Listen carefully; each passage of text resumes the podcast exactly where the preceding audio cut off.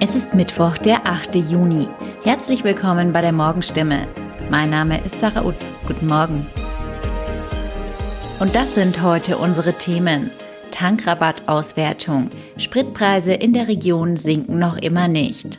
Pfingstwochenende mit 9-Euro-Ticket. Verkehrsbetriebe ziehen positive Bilanz.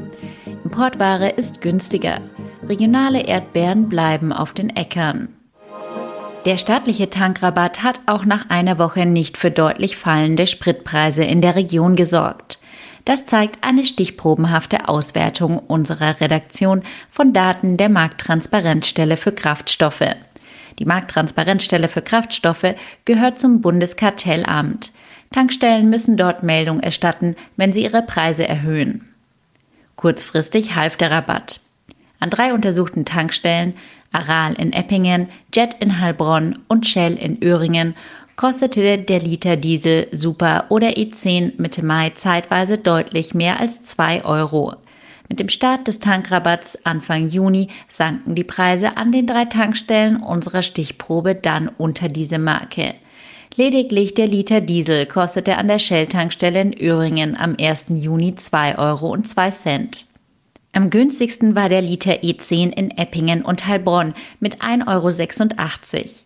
Ursprünglich hatte die Bundesregierung angekündigt, dass der Preis für eine Liter Sprit durch den Tankrabatt um bis zu 35 Cent sinken könnte.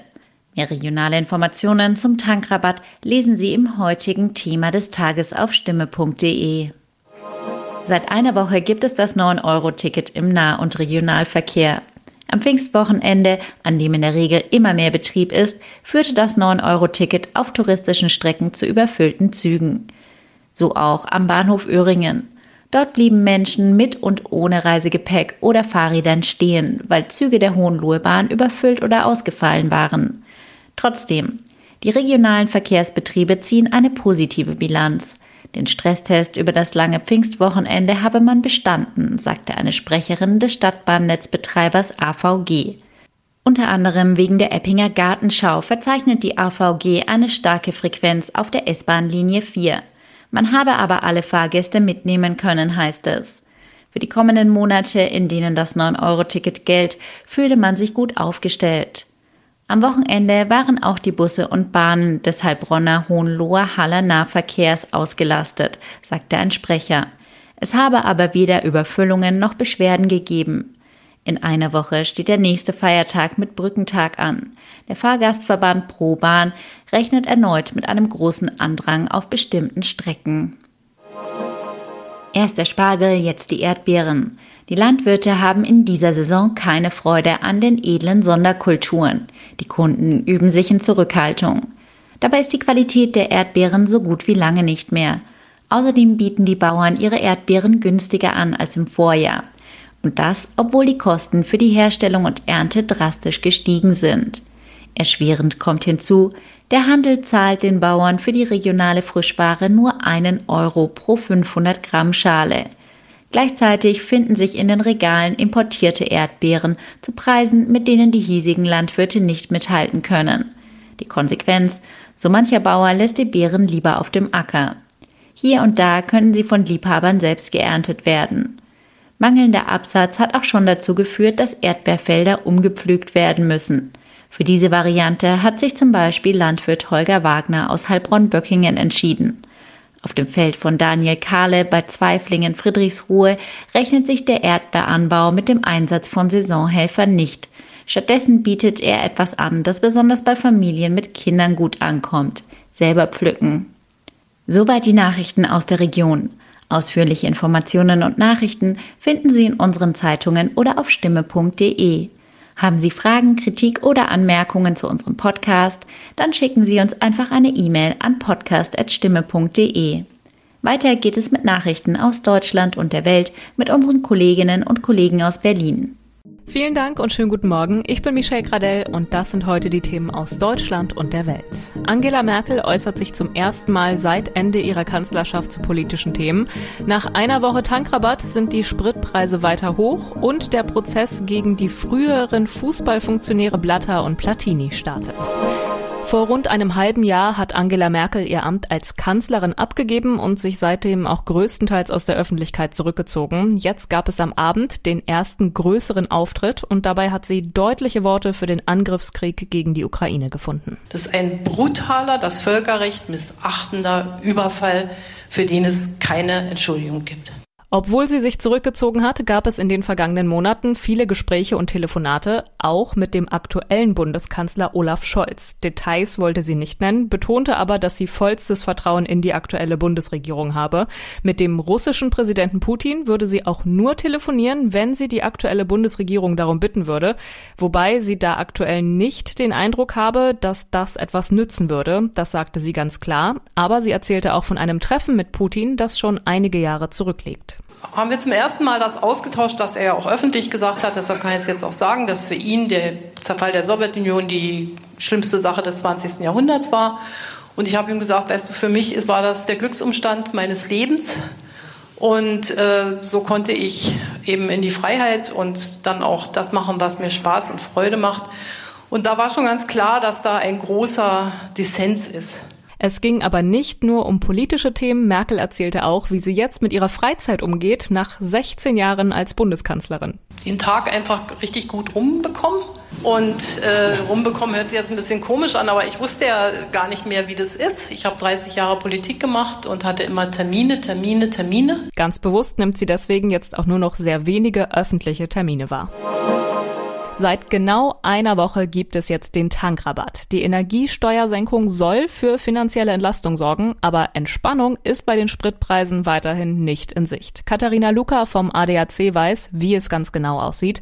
Wie fällt die Bilanz nach einer Woche aus? Die Bilanz nach einer Woche Tankrabatt ist leider etwas ernüchternd. Nachdem am ersten Tag die Preise noch gefallen sind, konnten wir dann aber im bundesweiten Durchschnitt feststellen, dass die Preise seitdem gestiegen sind oder eben auf einem zu hohen Niveau konstant bleiben. Das heißt, es ist nicht deutlich billiger geworden. Es ist im Gegenteil ähm, nach dem kurzen Absenken ähm, am 1. Juni wieder etwas teurer geworden. Auch am letzten Wochenende sind die Preise etwas angestiegen. Aber woran liegt es denn, dass die Steuerermäßigung oft nicht in voller Höhe an der Zapfsäule dann auch ankommt? Woran es liegt, dass die Steuersenkung nicht vollständig beim Verbraucher ankommt, ist aus unserer Sicht natürlich immer schwer zu sagen.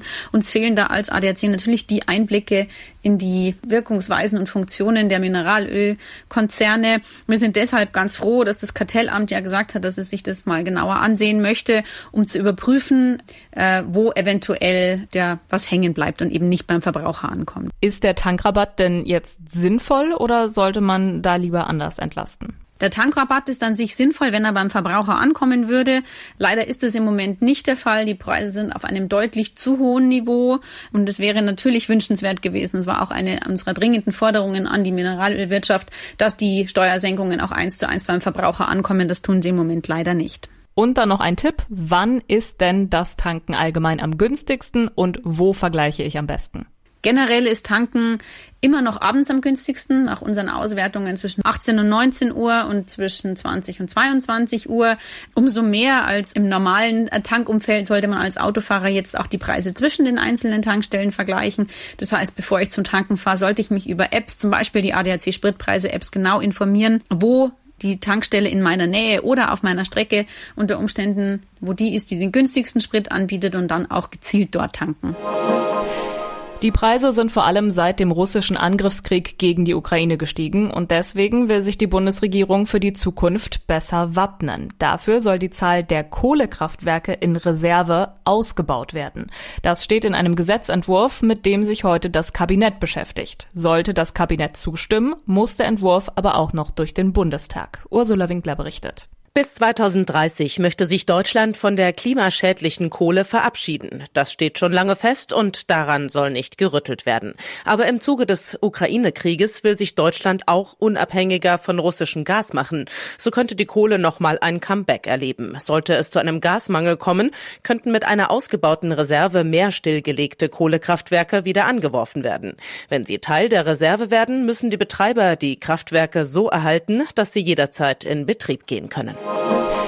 Betrug, Urkundenfälschung und es geht um viel Geld im Fußball. Heute startet der Prozess gegen den Ex-FIFA-Präsidenten Josef Blatter und den ehemaligen UEFA-Chef Michel Platini in der Schweiz. BLR-Kollege Justin Werner berichtet für uns. Beiden wurde ja immer wieder Korruption vorgeworfen, aber worum geht es denn genau in dem Prozess? Also im Raum steht eine Zahlung von zwei Millionen Franken von der FIFA, damals ja unter der Leitung von Blatter, an Platini. Da ist nicht ganz klar, warum dieses Geld geflossen ist. Beide bestreiten Betrugsvorwürfe. Laut ihnen sollen das Nachzahlungen aus früheren Beraterdiensten Platinis gewesen sein. Was aber auch spannend ist an dem Prozess, Platini wollte damals Präsident der FIFA werden und der heutige FIFA-Präsident Gianni Infantino, der hat gute Kontakte zur Schweizer Bundesanwaltschaft. Im Raum steht auch, dass Infantino damals Informationen durchsickern lassen hat, um dann an sein Amt zu kommen. Das wird dann jetzt hoffentlich alles im Prozess geklärt. Der Tipp des Tages heute für alle, die sehr viele Fotos und Dokumente auf dem Smartphone oder PC haben. Überall sammeln sich Daten an, Backups sind irgendwie lästig, mal macht man's und dann vergisst man's auch wieder. Aber wenn das Gerät dann plötzlich kaputt geht und man an nichts mehr rankommt, ist das mehr als ärgerlich. Aber Ronny Thorau weiß, wie man seine Daten am cleversten sichert und hat auch ein paar Tipps für uns. Mit der Bitte um eine lange Antwort. Wie lange kann man denn zwischen den Datensicherungen warten?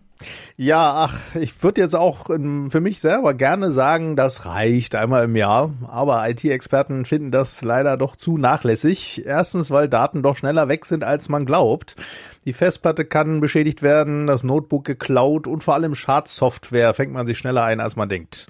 Also die Gefahr ist einfach größer, als viele denken. Und gerade wer seinen Rechner häufig nutzt, der sollte, so der Expertenrat, doch mindestens einmal die Woche die Daten sichern. Für alles andere braucht man doch eine gute Ausrede. Oder die Bereitschaft, dann im Notfall den Datenverlust zu verkraften. Okay, ich merke schon, wir kommen nicht drum herum. Aber was heißt denn jetzt eigentlich Datensicherung genau? Macht man dann einfach eine Kopie und fertig? Weil ich meine, auch eine Kopie könnte ja kaputt gehen.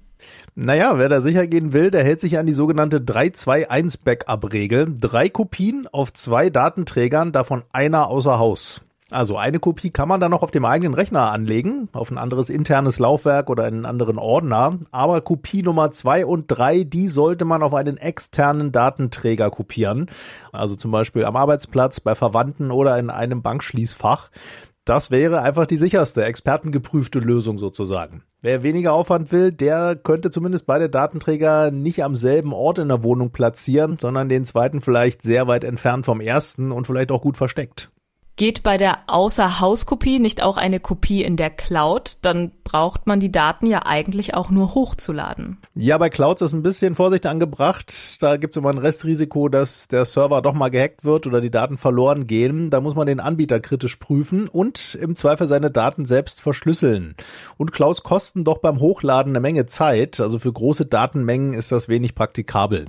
Experten raten deshalb zu externen USB-Geräten, jetzt nicht USB-Sticks. Deren Speicher ist für langes Speichern oft zu minderwertig und bei SSD-Festplatten gibt's noch keine allzu sicheren Daten zur langfristigen Haltbarkeit. Deshalb raten Experten zu den gut erprobten klassischen Magnet-HDD-Festplatten. Die sind auch nicht zu teuer, man darf sie allerdings wirklich nie in die Nähe von starken Magneten kommen lassen. Und die Dinosaurier kommen zurück auf die Kinoleinwand. Morgen startet Jurassic World ein neues Zeitalter. Und das ist inzwischen schon der sechste Teil der Reihe. Dieses Mal reicht kein Park mehr. Die Dinos sind über den ganzen Planeten verteilt. Und das Besondere, die Stars der Jurassic Park Reihe aus den 90ern treffen auf die aktuelle Jurassic World Generation. Deswegen ist es auch für Jurassic Park Urgestein Jeff Goldblum etwas ganz Besonderes. Er spielt auch jetzt wieder den Wissenschaftler Ian Malcolm. Es war wie ein Highschool-Treffen. Es war toll. Laura Dern und Sam Neill sind zwei der tollsten Schauspieler, die wir haben und fantastische Menschen. Ich verehre sie. Sie haben mein Leben verändert. Sie wiederzusehen war fantastisch. Und für ihn ist der Film auch gar nicht so unrealistisch, auch wenn es hier keine Dinosaurier gibt. Wir leben doch schon in einer Welt mit einer Menge furchteinflößender Tiere. Manche wissen vielleicht, was sie tun müssten, wenn sie einem Bären begegneten. Ich aber nicht. Ich hätte Angst vor vielen Tieren, die größer als ich sind und die ich nicht kenne. Ich träume sogar von Tieren, die mir Angst machen. Das war's von mir. Ich bin Michelle Gradell und wünsche Ihnen noch einen schönen Tag. Tschüss und bis morgen.